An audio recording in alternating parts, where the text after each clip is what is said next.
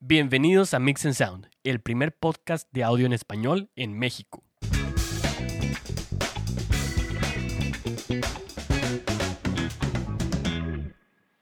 Hola, ¿cómo están todos? Yo soy Hugo Vázquez. Y yo soy Kenneth Castillo. Bienvenidos a una edición más de este podcast de Mix and Sound. Bienvenidos a todos. Esperamos que estén bien ahí en sus, en sus casas. eh, los que no están saliendo a trabajar y los que estén saliendo a trabajar, pues que se cuiden, ¿no? Cuidándose con del todo esto coronavirus. de- del coronavirus. Está, está bien difícil la situación, pero pues bueno, aquí estamos, ¿no?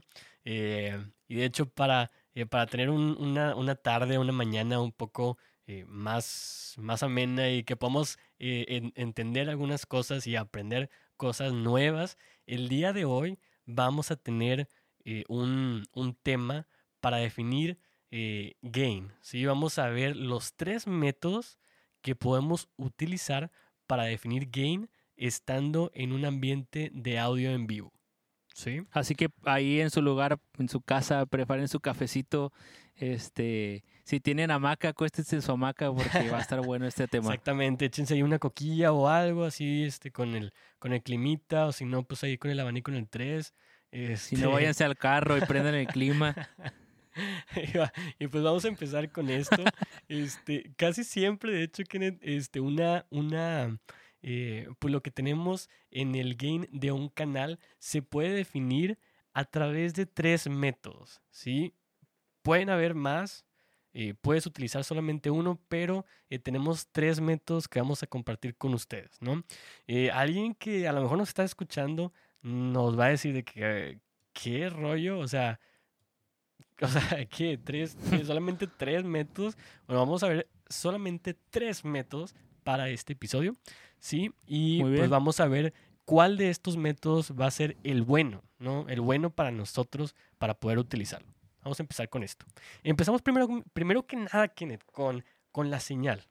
El, el episodio pasado, de hecho, hablamos un poco de, de la señal de sonido, cómo viaja más o menos ahí a través de, de, de la consola, ¿no?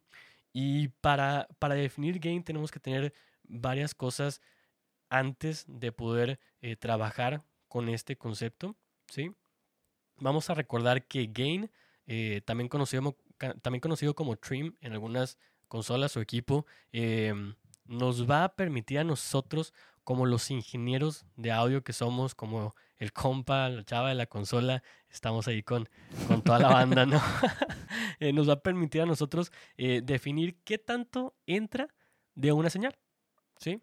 Sencillo. Así es. Empezamos con eso sencillito. Por ejemplo, si nosotros tenemos una señal que es muy fuerte, pues entonces en realidad vamos a necesitar solamente un poco de gain, ya que no necesitamos que entre mucha, porque está entrando muy fuerte esta señal. Contrario a que si tenemos una señal muy leve, pues entonces vamos a abrirlo un poco más para que pueda entrar suficiente, eh, suficiente señal. Esto es como cuando nos vamos a, a lavar las manos, ¿no? Tenemos ahí el lavabo. eh, si la potencia que hay de la, del agua es mucha, pues en realidad nada más a la, a la llave le vas a abrir tantillo, ¿no? Pues no necesitas más. Pero si la, la potencia pues es bien leve, pues tienes que abrirle toda la llave. Sí, machín, para que salga, porque pues si no, no te lavas las manos y tienes que lavártelas, ¿eh? Porque estamos aquí con lo del coronavirus. Es- es- Hay que lavarse las manos todo el tiempo. es- ese es un buen ejemplo. Eh, siempre es bueno asimilar el flujo eh, en, en- en nuestros sistemas de audio con el agua, porque al final de cuentas es un flujo. Entonces es una buena forma de imaginarte algo que no puedes ver con el agua. Entonces también lo podemos eh, poner como en, ejemplo cuando tenemos una batería o tenemos una voz. Normalmente es diferente la cantidad de, señal que, nos llega y ya de ahí pues depende de lo que dices, ¿no? La, apertura, la cantidad de señal que vamos a dejar pasar. Exactamente, entonces tenemos esta- estas señales eh, que entran ya sea fuertes o leves. Eh, podemos de hecho tener señales tan fuertes, tan pero tan fuertes, que se pueden escuchar aún y poniéndole cero gain. Entonces, para este tipo de ocasiones, en algunas de las consolas hay un, hay un botón que se le llama pad. ¿sí? Entonces, esta opción de pad lo que hace es que le resta o le disminuye 20 decibeles a la señal que está entrando a la consola. Así que esto casi nunca se utiliza porque es, debe ser una señal bien, bien potente. Yo, bien yo, yo lo he potente, ¿no? visto, yo lo he visto. Conozco una persona que canta muy fuerte y yo creo que ni siquiera 20 decibeles es suficiente. No, hombre, imagínate, o sea, 20 decibeles es en realidad que sea 100 veces más leve la señal. O sea, 100 veces, bro, es de que no, hombre, es, está bien potente, ¿no? Entonces, Tiene buenos pulmones. Esta, esta señal que es mandada a la consola necesita tener dos cosas. Necesita ser una, una señal fuerte y necesita ser una señal clara. Sí, esta es la razón por la que casi siempre eh, batallamos bastante nosotros como los del sonido, eh, diciéndole a las coristas en particular que tengan el micrófono bien puesto. En cierta posición. En cierta posición, literalmente eh, que, esté apuntando ¿no? a, la boca, que, es de donde que sale no lo esté moviendo. Exactamente, y que canten fuerte, sí, porque eh, muchos están cantando así como que, este, como si no quisieran o, Parece que le están soplando al micro, le están haciendo caricias con el aire. Exactamente, sí, entonces esto es parte de eso porque nosotros necesitamos esa señal. Entre, e, entre más eh, fuerte y clara sea esa señal, va a ser mejor para nosotros porque vamos a manipularla mucho más fácilmente, ¿sí? Eh, si no, pues obviamente no se va a escuchar muy bien, ¿sí? No, y aparte manipular una señal que, que no es clara y que, y que ya viene pues muy débil o ni siquiera es notoria, pues es, es muy complicado el poder hacer, amplificar de este, del, del lado de nosotros, el poder hacer que esa, esa, esa señal sea clara o que sea transmitible o pueda ser audiblemente correcta, porque si ya viene de cierta forma, nosotros no somos magos para para hacer que algo distorsionado suene bien. Exactamente. Y, y ahí empieza eh, con un, un, problema que es lo del ruido. Si tenemos una señal débil, entonces tenemos que hacer ciertos movimientos que va a introducir un poco más de ruido, ¿no? A esta señal que tenemos. Así es. Entonces, eh, de esta manera, vamos a, a, a, tener que sacrificar esto para agarrar un poco más de, de ruido dentro de, de, esta señal. Y pues bueno, obviamente, eh, por ruido nos, nos referimos a todo lo que no necesitemos o no queramos, ¿sí? Todas esas interferencias dentro de los cables de instrumento, etcétera, ¿no? Esto también puede pasar, tenemos nuestros micrófonos y hasta las partículas de aire en realidad que van eh, pasando, ¿no? El viento o algo que choca con el micrófono, hasta eso es ruido, ¿sí? Entonces, eh, de hecho, cuando nosotros tenemos, eh, esto lo podemos ver muy claramente y muy fácil, si nosotros estamos en la consola y abrimos un canal, eh, cuando nosotros decimos abrimos un canal, nos referimos a que eh, se puede escuchar algo a través de él, ¿sí? que ya no está muteado, ya no está... Eh, que, y que se puede escuchar, ¿no? Entonces abrimos un canal y con solamente abrirlo y ponernos nuestros audífonos, vamos a escuchar automáticamente como que tantito aire, ¿sí? Entonces ese aire que, que, escuchamos pues es ruido, porque nosotros no queremos aire, queremos solamente ese sonido que va a salir eh, ya sea de lo que está cantando la corista, de lo que está tocando el, guitarrista, bajista, etcétera, ¿no?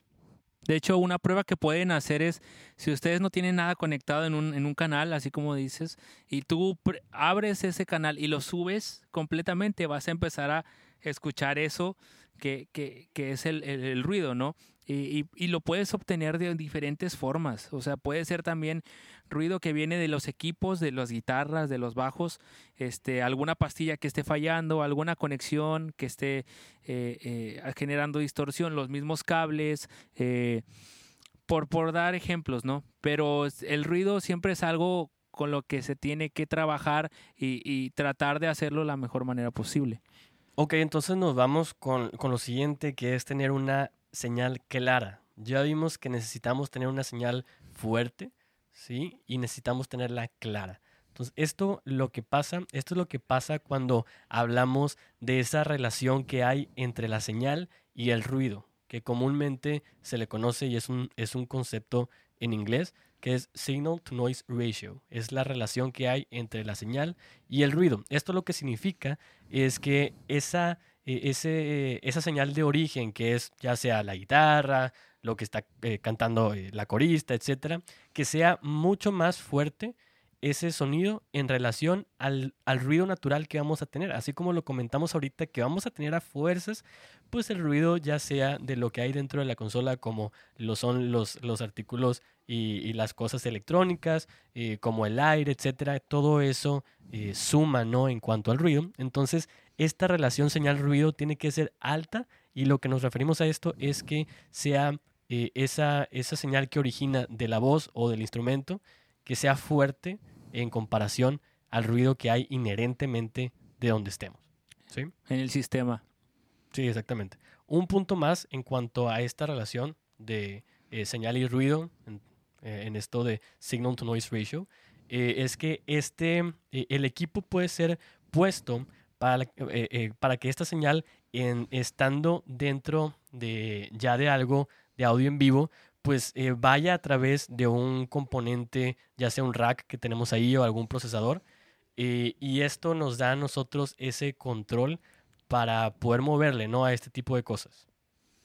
Aparte también pues es una forma en la que nosotros ya, eh, eh, eh, ya cuando la señal pasa por ese tipo de, sistemas, tú ya tienes más facilidad de este lado para también poder manipular la señal.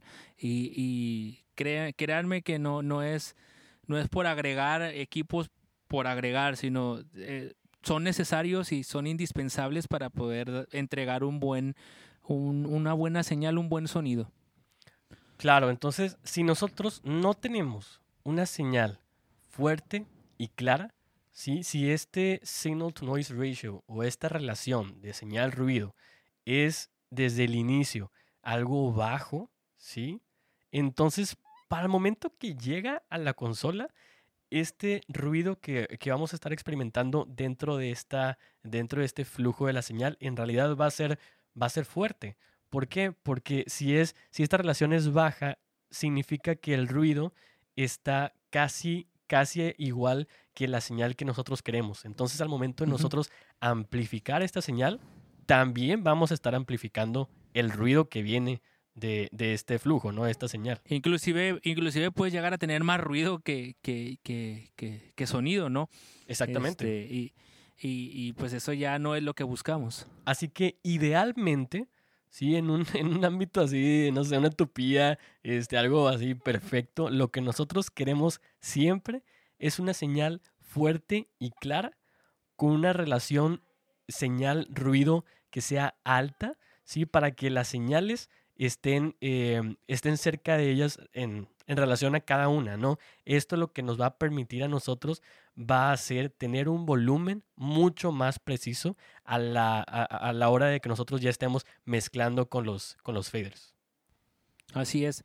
Entonces, nada más recuerden siempre eh, tener control de, su, de señal, poder manipularla por un proceso aparte y también de donde viene la, o sea, el, la, de donde viene el sonido, también poder de ese punto, ya sea si es una voz, un instrumento, poder hacerlo lo más nítido posible. Ok, esto nos lleva al siguiente concepto y al siguiente, eh, pues es un aspecto que tenemos que tomar en cuenta también, así como ya vimos lo de signal to noise ratio. Eh, que es la parte de Game Before Feedback.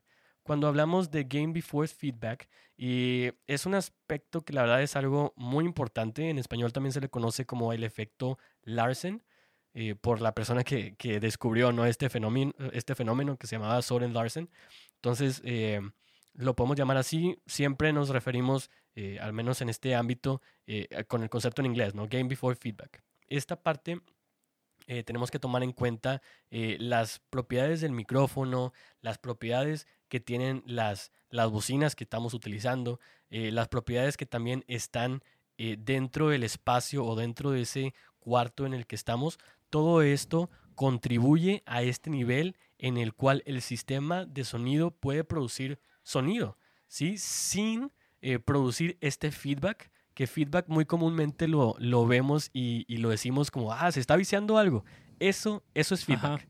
¿sí? Entonces, em, tenemos que tomar toda, eh, en cuenta todas estas propiedades, las de la bocina, las del micrófono, las del lugar, para que podamos producir sonido sin tener feedback causado por la reverberación que hay dentro del lugar en el que estamos. Y por reverberación nos referimos a que este sonido va a estar reflejándose eh, dentro de este espacio, ya sea por cada una de, las superficies ¿no? que hay dentro del lugar. Ahora también recuerden que no nada más está un micrófono o normalmente no hay solo una línea en un, en un, en un evento, ¿no? Entonces Tú, no hay un buen, a veces. tú tienes una batería llena de micrófonos, mínimo unos 5 o 6, y luego a veces son lugares amplios, pero la plataforma es pequeña. Entonces tú en una esquina tienes la batería llena de micrófonos, a un lado tienes el amplificador del bajo, tienes la acústica, tienes a, escasos metros a los coros, tienes a los, a, los directores, tienes al piano, tienes al eléctrico. Entonces todo eso... Eh, eh, agregando también al lugar, agregando también a los micrófonos, eh, el, ese rebote, como quien dice, va a ser un caos si no se controla de la manera correcta. Exactamente. Esto es, es por eso que mm, la posición de los monitores, la posición de los micrófonos y el tipo de micrófono va a ser fundamental, va a ser vital para, para esto, ¿no? Para el Game Before Feedback. Si lo que nosotros queremos es el mejor sonido ¿sí? que nosotros podamos eh, recibir es aquel que es eh, fuerte y claro y que se ha producido desde, eh, desde el origen, ¿no? lo, más, lo más claro y lo más fuerte posible, para que así pueda contener la mayor cantidad de, del sonido que queremos. ¿no? Entonces, es. por ejemplo, podemos verlo muy claramente con los teclados. Sí, los teclados casi siempre van a estar conectados directamente del teclado y directamente hacia la consola. Entonces, esto lo que va a hacer es que vamos a, tener eh, ese sonido prácticamente puro, porque no está pasando por ningún lado ni rebotando antes ni nada. Obviamente vamos a tener cierto ruido por el hecho de que está pasando a, a través de un cable, está pasando a través de la, de la consola, pero va a ser un sonido mucho más puro que lo que hay a lo mejor en un, en un micrófono que está puesto para una corista. Sí, eh, casi siempre las coristas se quieren poner ahí al lado de, de, de bocinas. La batería. Este, bocinas, batería, del siempre se ponen al, lado de la gente que, que toca más fuerte, Lo que, sea, lo que sea que haga mucho ruido, ellos van a estar a un lado. Exactamente. Entonces, ahí, por ejemplo, o sea, si, si si están en este tipo de lugares en los que hay más ruido, etcétera, bueno, pues en, realidad esa señal que nosotros vamos a recibir, pues no va a ser tan pura como la del, la del teclado. No va a ser fiel porque va a tener el rebote del lugar, exactamente, va a tener exactamente, va a tener diferente eh, ruido, ¿no? Y va a estar, eh, eh, ya sea el bajo de la bocina que está ahí, pues va, va, a estar entrando, ¿no? A, a, cada uno de los de los micrófonos que tenemos de, eh, de estas personas, así como eh, los micrófonos que ponemos en los amplis de las guitarras, etcétera, va a ser el mismo, el mismo problema. Entonces, lo que nosotros queremos y lo, lo que este, es lo ideal para nosotros en este tema de Game Before Feedback es que el, el mejor sonido es aquel que se produce lo más fuerte posible desde el origen. ¿Sí? ¿Por qué? Porque así vamos a incurrir nosotros en menos ruido porque no vamos a, necesitar eh, darle un boost. ¿sí? A lo mejor ya tenemos que bajarle un poco, así que al bajarle vamos a estarle bajando también al ruido. Y, y por eso también en los estudios de grabación no se tiende a grabar muchas cosas a la vez en el mismo lugar, en el mismo cuarto, porque tú lo que buscas es fidelidad en la señal y no quieres que haya rebote de otras cosas que estén en un cuarto. Entonces, eh, digo, en audio en vivo esto no se puede, eh, todos tienen que tocar al mismo tiempo y todos tienen que estar en la plataforma al mismo tiempo, pero en el estudio de grabación se busca tener el mayor control en la fidelidad de una señal que, se graba o que entra y pasa por la consola y llega hasta eh, el, sistema de grabación. Entonces, eh, la fidelidad de una señal es lo que nos va a dar un sonido mejor. Ok, entonces vamos a ver cómo vamos a definir este game. ¿Sí? Les habíamos dicho, pues tenemos eh, tres eh, métodos o tres maneras principales para poder definir este game. Y la verdad es que mucho tiene que ver con ese ambiente que vamos, en el que vamos a estar, en el ambiente de audio en el que vamos a estar, porque es así como vamos a utilizar los faders para cada uno de los métodos. Eh, si nos vamos a un ambiente de estudio, en realidad va a ser lo que nosotros queremos es tener el, sonido más claro y más limpio posible. Eso es lo que, lo que se, requiere y lo, se, lo que tratamos de, hacer estando en un estudio, no en la grabación. Eh, y si estamos en un ambiente de audio en vivo, en realidad eh, no se va a apreciar un nivel de fidelidad eh, alto como se apreciaría en el estudio.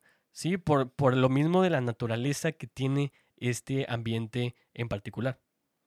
Así es. normalmente en el estudio, pues como les comento, al estar una persona sola grabando, ayuda mucho en la fidelidad y también a la hora de que tu, tu sonido pasa hacia ya sea un preamplificador, ya sea una interfaz, el, sonido va a permanecer lo más puro posible para después manipularlo. Eh, porque si tú ya lo manipulas desde antes y tu sonido no es tan fiel como tú esperas, eh, después ya no vas a poder hacer correcciones. Entonces, entre mejor esté, mejor lo vas a poder manipular, mejor vas a poder ecualizar, mejor vas a lo mejor vas a poder comprimirlo lo mejor posible, vas a poder reverberar lo mejor posible. Entonces, eh, en estudio y en, en vivo es un mar completamente eh, diferente.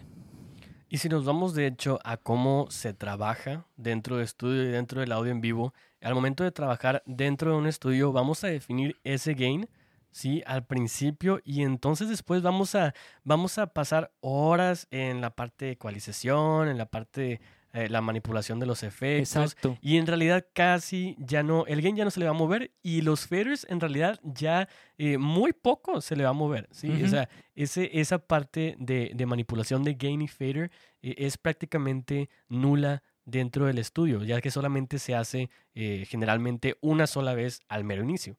Pero si nos vamos nosotros a un ambiente de audio en vivo, entonces vamos a definir este gain, pero va a haber muchísimos ajustes en cuanto al fader.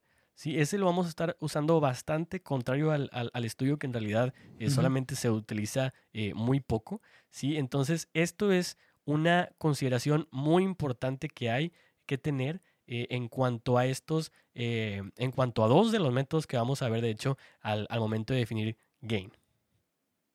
Así es. Entonces, el estudio, esa es la ventaja que tiene. Eh, tú lo estás haciendo por parte, se puede decir, y vas a hacer las modificaciones que necesites al principio y vas a grabar. Y después ya vas a poder hacer todo lo demás. Y, y, en vivo estás haciendo todas las cosas todo, se puede decir que estás haciendo todo en un solo, en un solo momento, ¿no? Estás ecualizando, estás moviendo el fader, estás comprimiendo, estás Estás bailando casi, casi. Sí, es, eso es de ley, ¿no? Entonces, esta, esta parte, los faders son algo fundamental eh, al momento de estar mezclando en audio en vivo y al momento de, definir eh, el, gain, ¿no? Dentro de, la consola y dentro de la parte en la que vamos a estar trabajando, ¿sí? Entonces, cuando el fader de un canal lo ponemos en cero o lo, lo ponemos en Unity, que es eh, un sinónimo, ¿no? Es que es en realidad que no le estamos ni dando boost ni le estamos cortando a la señal.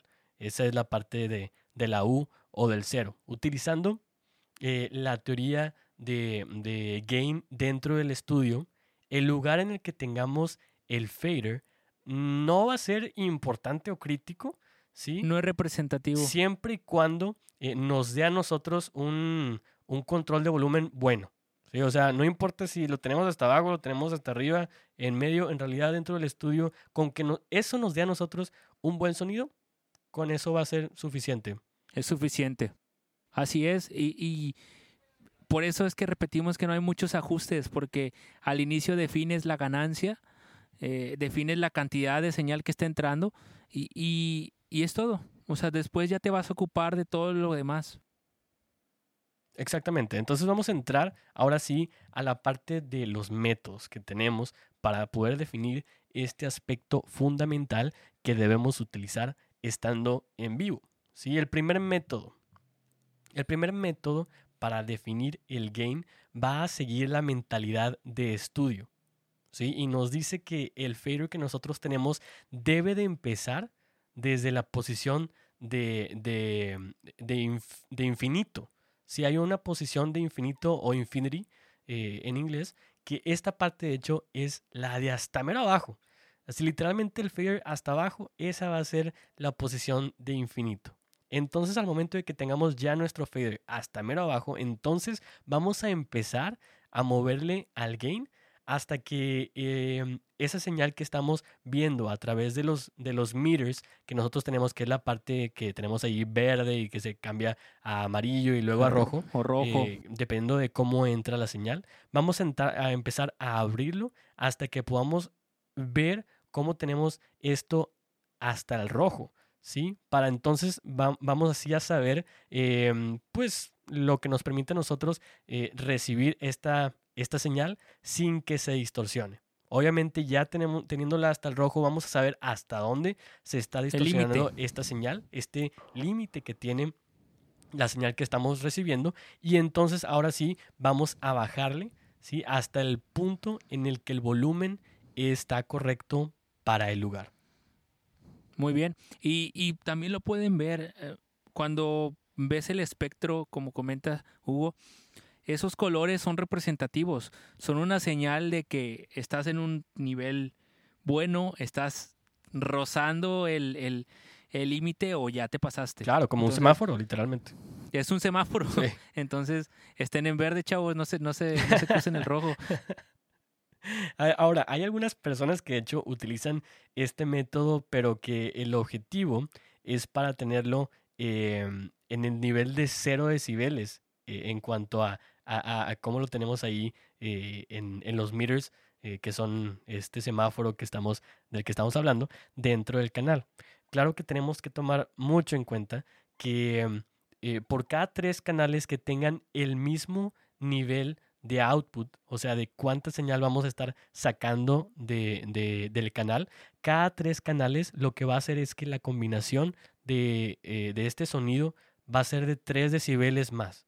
Así que esto es muy importante cuando tenemos muchos Recuerden que, canales. que esto es logarítmico, entonces la- el aumento de 3 decibeles es un, un valor alto. Entonces tenemos muchos canales, entonces por cada tres canales que nosotros tengamos con la misma intensidad va a estar subiendo 3 decibeles. Esta parte es, es muy importante porque en muchas ocasiones tenemos, ¿qué te gusta? Este, treinta y tantos canales, 60 canales a veces. Entonces si no tenemos en cuenta esto, pues en realidad se va a escuchar muchísimo, muchísimo más fuerte, ya que como, Ajá. como lo dices, que es algo logarítmico, ¿sí? Entonces así como este, subirle 10, 10 decibeles eh, eh, o 20 decibeles a algo, pues en realidad le estás eh, poniendo como que ah, es 10 veces más fuerte y es 100 veces Su más fuerte. original. En realidad, 3 decibeles, eso súmalo por cada tres canales y ya se te hace algo fuertecín. O sea, algo acá fuerte, ¿no? Entonces, para esto, eh, si tenemos este, el main fader, ¿sí? Que es el, el, el master que tenemos que regula todos los sonidos que están saliendo de las consolas. Si inicialmente lo tenemos eh, por default en cero o en Unity, ¿sí? Ah, después de, de definir gain en todo esto, es posible que en realidad la señal que va saliendo es más fuerte de lo que tú esperas. ¿Sí? No, no, es, no va a ser lo que, lo que tú esperas por el hecho de que cada tres canales en realidad vamos a ir subiendo 3 decibeles. Entonces, eh, pues en realidad a lo mejor ya hasta podemos subir en ese, en ese master, eh, pues a lo mejor hasta 6 decibeles, que es en realidad casi, no sé, un... Es eh, mucho. son de perdido unas 6, 7 veces más fuerte, ¿no? De que, que lo que ya nosotros habíamos eh, predeterminado antes, pues en nuestro soundcheck normal, ¿verdad? Este, el resultado de este método, ¿sí? Lo que tiene este método en particular que, eh, pues de ventaja, ¿no? Este resultado es que vamos a tener la señal más fuerte para cada canal y vamos a tener faders eh, así literalmente uno hasta arriba, otro hasta abajo, otro en medio. La ubicación del fader no va a ser eh, muy similar a la siguiente. Vamos a tenerlo este, así a lo bestia, ¿no? En realidad. Sí. Entonces, esto quiere decir que estos faders, estos faders no necesariamente van a estar en Unity, va a estar, van- pueden estar en cualquier eh, lugar de Zona. en cualquier zona exactamente del, del canal. Entonces, esto depende más o menos en lo que esté pasando eh, arriba, ¿no? En la, en la tarima, en el escenario, y cómo esté configurado este sistema de acuerdo a los amplificadores que podamos tener. Así es. Entonces, eh, como recapitulando toda esta información, recuerden, traten de no tenerlo en el, en el mismo punto, eh, escuchen, vean qué es lo que está pasando, eh, también presten atención a, a, lo que, a lo que, a las señales que están entrando y, y regulen de forma en la que no, no tengan un aumento en los decibeles de, de todo tu mezcla porque se va a volver un, un ruido excesivo. Y le llamo ruido porque ya va a ser mucho, o sea, no sí. va a ser eh, un sonido claro. Definitivamente. Eh, esto entonces es nuestro primer método, empezar con nuestro fader desde, desde infinito, ¿no? Y entonces empezar a poner ya ese gain de acuerdo a la señal que vamos recibiendo. Vamos a empezar entonces con el siguiente método, el método número 2 eh, de, de, definir gain, que es de hecho el que yo más utilizo eh, al momento de estar frente, frente a una consola. Eh, este sigue la mentalidad de audio en vivo, contrario al, al pasado que eh, está enfocado un poco con una mentalidad de estudio. Eh, sigue esta mentalidad de, audio en vivo en el cual dice que el volumen, eh, que el balance del volumen, ¿sí? porque el, balan el balance del volumen es de hecho la relación del volumen de los canales, ¿sí? esta relación que hay entre cada canal. Entonces, ese balance del volumen para cada canción en realidad va a estar cambiando de una canción a la siguiente. ¿Por qué? Porque a lo mejor podemos tener diferentes personas cantando diferentes canciones, ¿sí? Utilizando diferentes eh, sets, como por ejemplo a lo mejor el piano va a estar utilizando diferentes cosas eh, en su interfaz, en su, en su sintetizador, o el guitarrista trae dos guitarras. Exactamente, entonces eh, es en este método el control del fader va a ser muy, pero muy importante y nos va a ayudar a nosotros a tener un balance general de todo, ¿sí?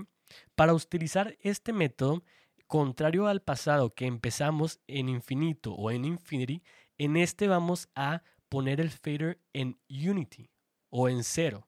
¿Sí? Vamos a empezar a partir de ahí todos nuestros canales puestos en el cero o en unity y empezamos a aumentar el gain hasta que ese eh, nivel, hasta que el nivel del volumen suene correctamente para el lugar o para el cuarto en el que estemos y para la mezcla en general, ¿no? El resultado de esto es que los faders que vamos a estar eh, teniendo, pues casi todos van a estar más o menos eh, dentro del mismo posición. rango, porque vamos a empezar desde Unity, que es la parte en la que ni, no estamos ni dándole boost ni estamos cortando a, a algo, ¿no?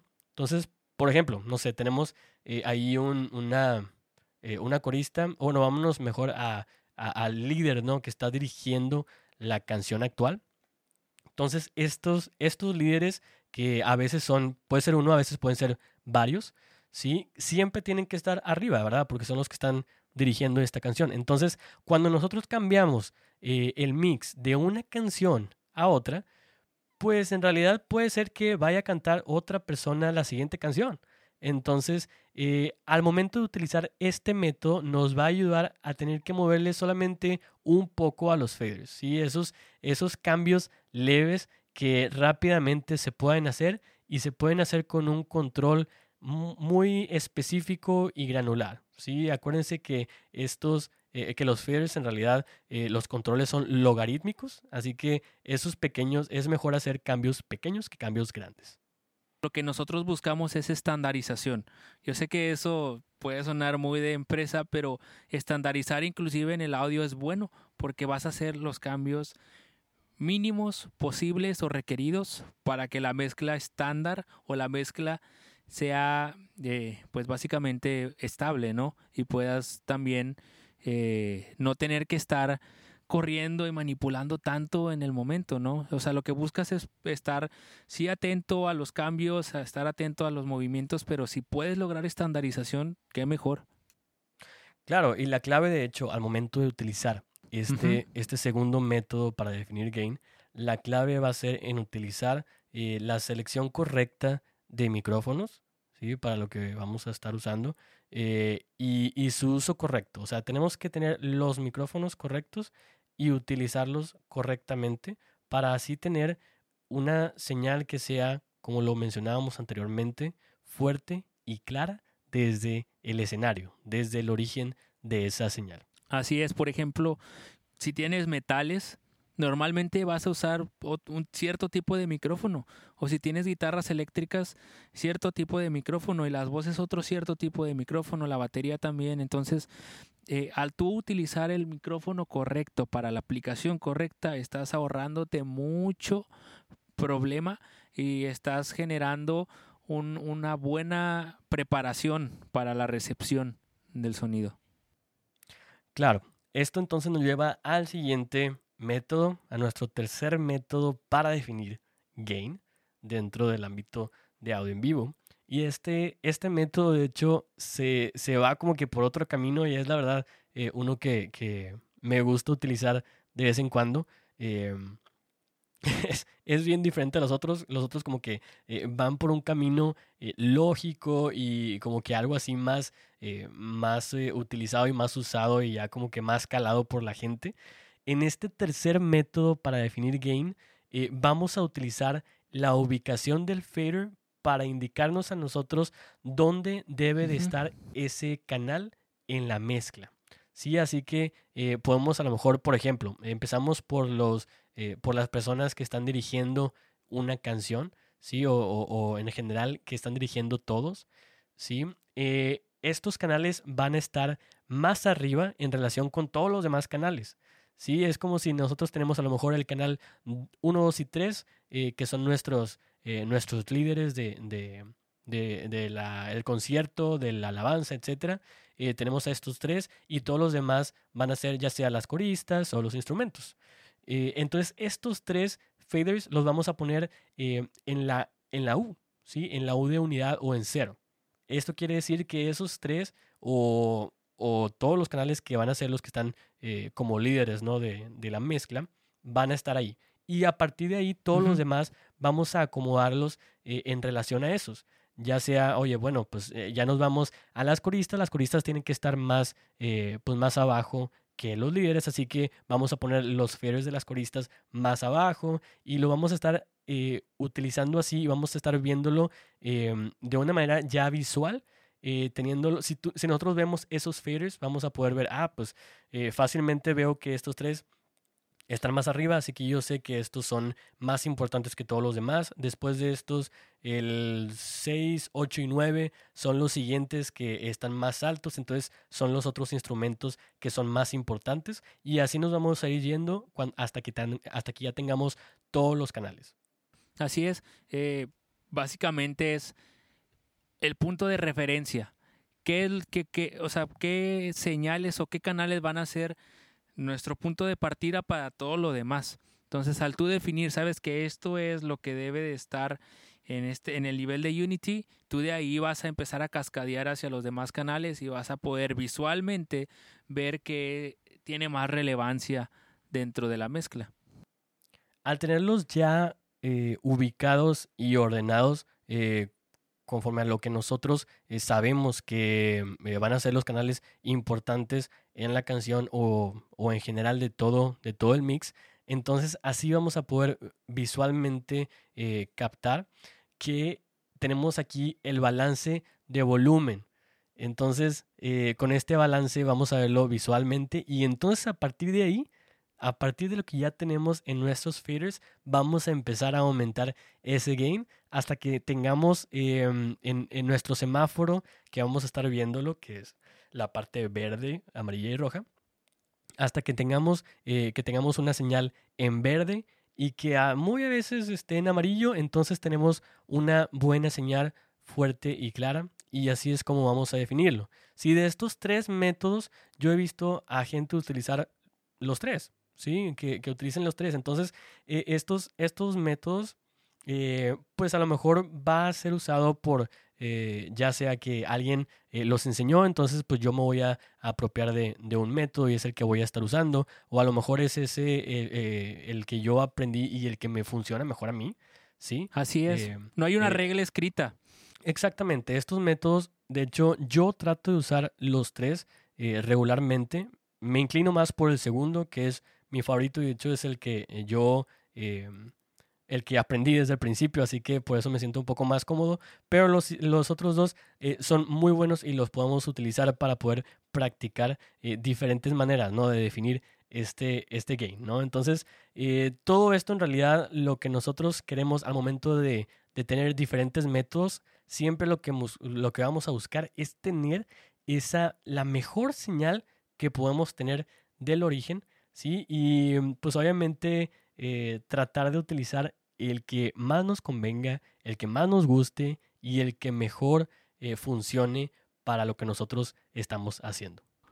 Exacto, ya sea si tú estás en estudio de grabación o en vivo, yo personalmente uso el método 1, que es lo que más me funciona para lo que yo hago.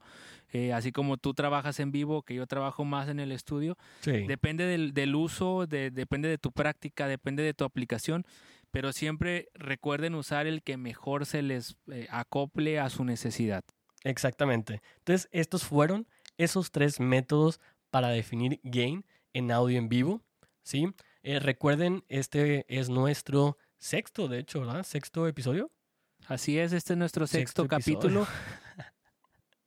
wow, no, ya, ya con seis. Este, así que em, vean todos los demás episodios que tenemos. Eh, todos tienen este, información muy relevante, desde el uno hasta, hasta este. Eh, los conceptos básicos, si no entendimos alguna de las palabras que, que dijimos en este episodio, nos podemos ir a, a los dos episodios que tenemos de conceptos básicos para poder aprenderlos. Tratamos de que se lleve una cronología, entonces si algo de, lo que vemos no les, como que no les hace clic, regresense un poquito a capítulos anteriores y van a ir poder llevando este un poquito más de, de pues arrastrar el conocimiento que vamos compartiendo con ustedes.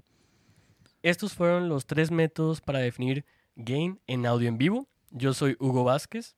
Y yo soy Kenneth Castillo y estás escuchando Mix and Sound.